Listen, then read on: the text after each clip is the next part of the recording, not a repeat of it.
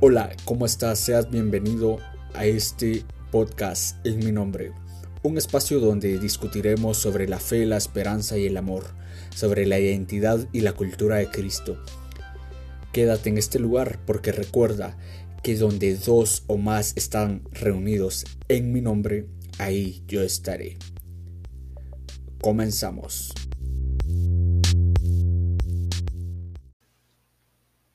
Hola, ¿qué tal? ¿Cómo estás?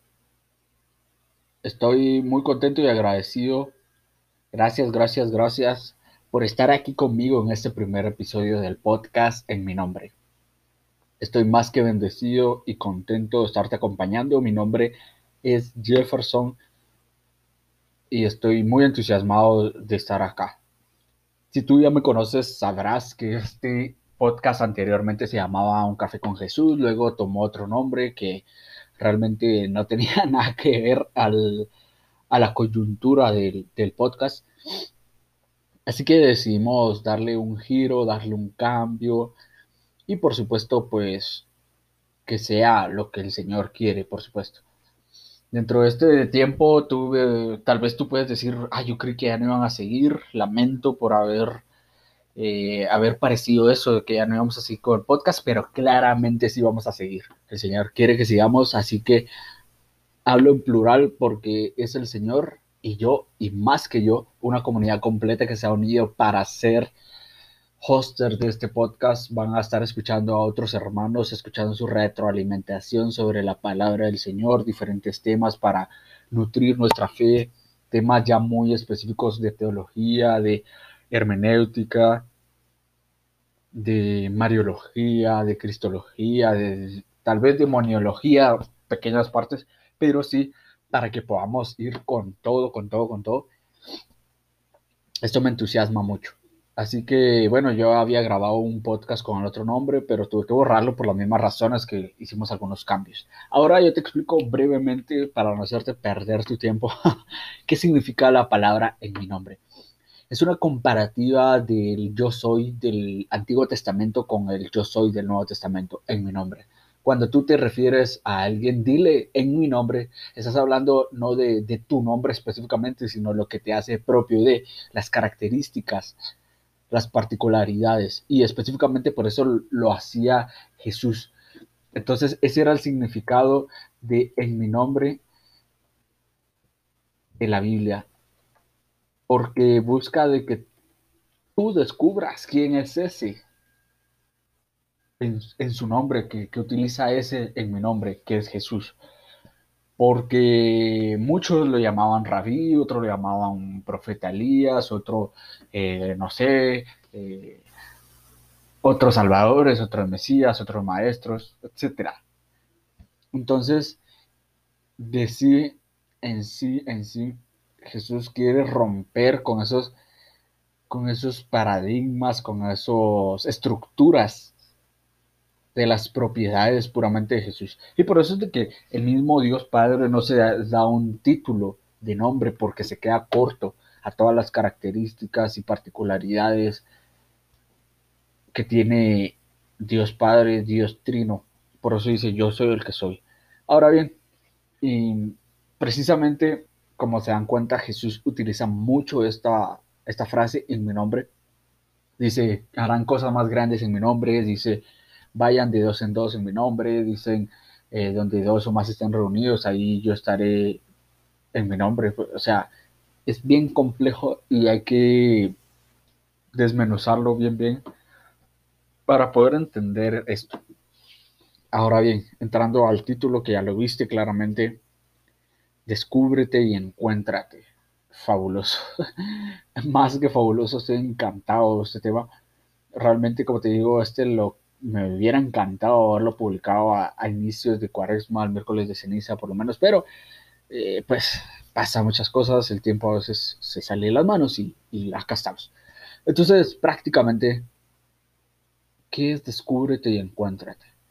Descúbrete y encuéntrate es sí y solo sí la experiencia en el desierto.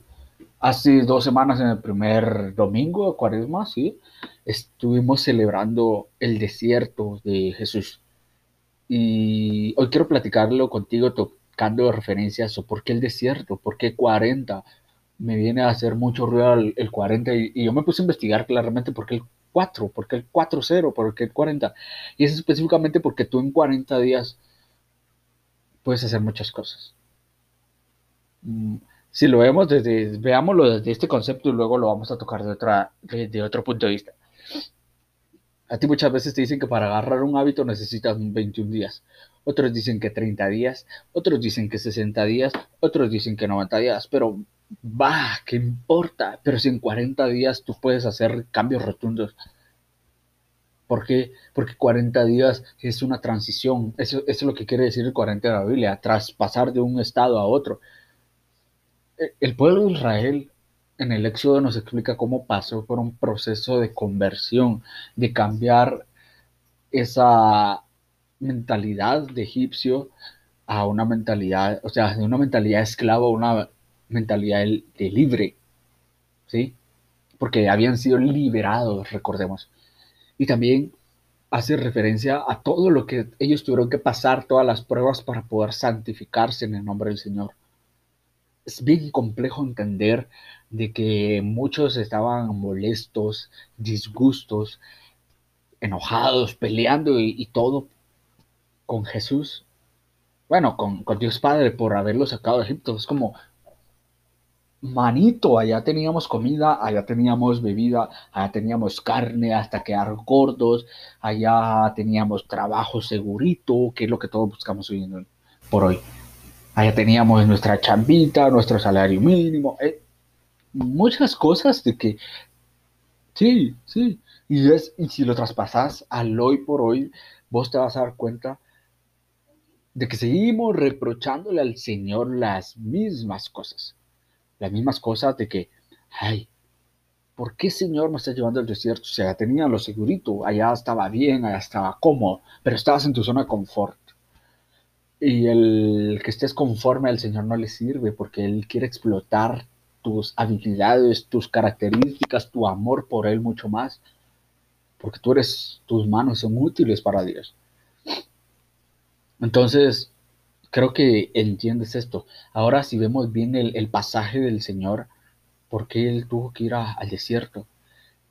Si vemos bien ahora a qué se refería el desierto de Jesús, muchos teólogos muy experimentados hablan de que el desierto es puramente mental. O sea, el de Jesús específicamente fue que él no es que él haya tenido que ir específicamente al desierto y pasar 40 días ahí, y 40 noches y ayunar y esto y orar, ¿no? Sino que fue una introspección. A veces me cuesta hablar, decir esa palabra, pero la utilizo mucho.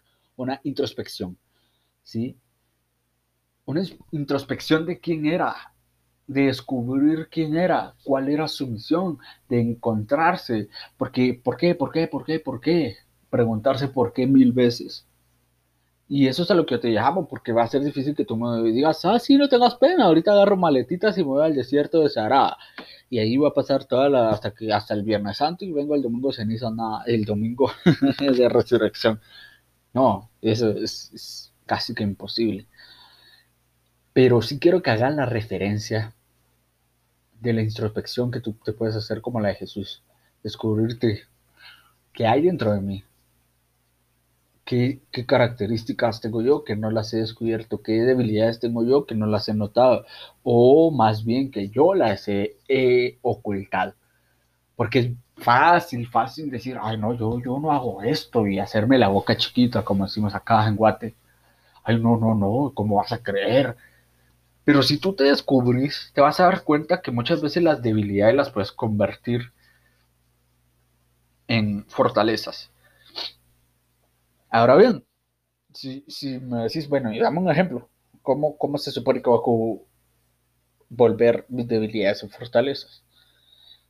Y bueno, si tú, si tú lo llamas así, si tú lo ves así, tal vez tu, tu apatía, digamos, hagamos de cuenta de la apatía.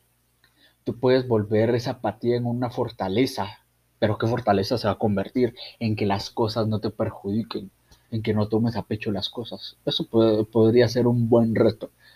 Entonces, eh, todo, todo, todo, recuerda, lo puede transformar el Señor. O sea, es un Dios de lo imposible, bro. Necesito que te dimensiones eso, que Él no te viene a decir a que hagas cositas chiquitas, por eso Él dice en mi nombre, para que vos hagas en mi nombre cosas mucho más grandes que Él. Pero es necesario que pases de este desierto. ¿Por qué fue necesario para Jesús? Porque él necesitaba hacer esa metamorfosis, esa metanoia, e, ese mindset, como le llamamos ahora, ¿no? Ese cambio radical de mentalidad de su vida privada, que era ser carpintero, obrero, cuidar a su mamá, porque claramente ya no estaba eh, San José con ellos para ese entonces. Entonces, cambiar eso a cambiar su mentalidad a la vida pública, de quién yo me tengo que convertir hoy para cumplir mi misión. Jesús se tuvo, llamémoslo así hoy por hoy, que convertir en una reputación social. Tal vez Jesús le decía, cállate, no le digas que hice yo por ti, eso que queda entre vos y Dios y tranquilo, pero la gente no. Entonces Jesús tuvo que recibir, creo que como todas las figuras públicas, tanto la retroalimentación buena de que, ah, gracias por hacer esto, Jesús, como también la mala, como lo hacían los fariseos. ¿Y este quién se cree? Pero hoy por hoy es que necesito que abras tu corazón al desierto, que abras tu corazón a, a, una nueva oportunidad de conocerte y descubrirte, porque hay muchas cosas dentro de vos que no te has dado la oportunidad de descubrirte. Yo utilizo una palabra, una frase más bien, que me gusta mucho y que constantemente la uso tal vez para motivos de motivación, inspiración, desarrollo, crecimiento y superación, pero creo que es válida en esto. Vos todos los días podés descubrirte, vos todos los días podés encontrarte y todos los días te puedes preguntar quién quieres ser. Vos te puedes preguntar quién quieres ser cuando abrí los ojos y te santiguas y das gracias a Dios cuando te levantas de tu cama y te pones tus pantuflas o tus zapatos, no sé, cuando te bañas, cuando estás en el baño, cuando estás desayunando, cuando vas en el tráfico, cuando vas al trabajo o a visitar a tu abuelita, en todo momento te puedes preguntar vos quién quieres ser. Pero nos parece sumamente difícil porque estamos tan ocupados, tenemos la, la, cabeza llena de tanta toxicidad, muchas veces de tanta, perdóname que lo digas, de tanta basura, que no le sirve al Señor para transformarte, que no le sirve a Dios para poder hacer las obras que Él quiere. Entonces Él tiene que sacarte de todo ese rollo que cargas en la cabeza y llevarte al desierto para cumplir lo que dice Oseas 2.14 la llevaré al desierto y la enamoraré. Obviamente ya hace referencia femenina porque está hablando de, la ciudad de Israel, pero tranquilo, de Jerusalén, así que no te estoy diciendo nada, sino que es específicamente esa referencia, pero no es para que, ah, entonces habla de las chicas, no, también es para vos, bro, también es para vos, compadre, para que vos hagas una introspección, te preguntes quién soy, quién quiero ser, quién quieres, Dios, que yo sea? Porque todo momento también le puedes preguntar al Señor, ¿qué quieres que yo sea? ¿Qué quieres que yo haga? ¿Qué quieres que yo tenga? ¿Qué quieres que yo haga por ti? ¿Qué quieres que yo sea por ti? ¿Y qué quieres que yo tenga por ti? Es muy, muy, muy importante que disfrutes tu desierto esa cuaresma. Cuesta, porque cuesta, pero cuesta un montón. Pero créeme, créeme, créeme, créeme que lo vale. ¿Y ahora qué papel juega la tentación del Señor? O sea, ¿qué, qué, qué papel juega aquí? Que el Señor ha sido tentado. Porque, aunque no lo creas, parece absurdo. Totalmente. Pero la tentación te hace fuerte la tentación te va a estar dando en tu debilidad, en la llaga que tenés y te va a meter el dedo en la llaga y te va a estar, híjole, híjole, dándole vueltas para que te arda, para que te duela, para que te aleje del Señor. Pero si vos tenés el, dominio propio, tenés la, la fortaleza, la fe, la esperanza y el amor. Todas esas, esas eh, virtudes teologales puestas en Cristo Jesús, vas a vencer. Tal vez no la primera, tal vez no la segunda, la décima, la quinteava, la miliava, pero una de esas vas a pegar y vas a decir, no más, Señor, tú puedes más que esta tentación y te vas a dar cuenta que te convertiste en una persona fuerte, valiente. Y es por eso que es importante, sumamente importante, que vos seas tentado en el desierto. Pero es que esto me va a llevar al pecado. Sí, bro, pero es una oportunidad de que vos te arrepientas, caigas al suelo, te limpies las rodillas sangradas tal vez, las manos reventadas tal vez, te limpies, te eches agua, te laves las manos, te laves la cabeza y agarres tu Biblia y la leas, número uno, y que te acerques también al sacramento de la reconciliación. Entonces, si queremos evaluar, si queremos evaluar también eh, un poco más a profundidad qué es la tentación de convertir las piedras en pan, es la incitación del maná en el desierto, del Antiguo Testamento. Si vemos la incitación de saltar del templo, es la inclinación, es, es la incitación de dar un signo mesiánico en el templo. Todo esto tiene una relación del Antiguo Testamento que tenemos que evaluar en este pasaje de, la, del desierto de Jesús. Y la tercera tentación, los reinos y del, los reinos del mundo y su atracción, por lo que Jesús al darse cuenta que iba a venir por la fuerza de hacerle rey, él se retiró otra vez al monte. O sea, esto quiere decir de que todo es, es como consecutivo. ¿A qué me refiero? Creo que no me expliqué bien la tercera. La tercera tentación, los reinos del mundo y su atracción.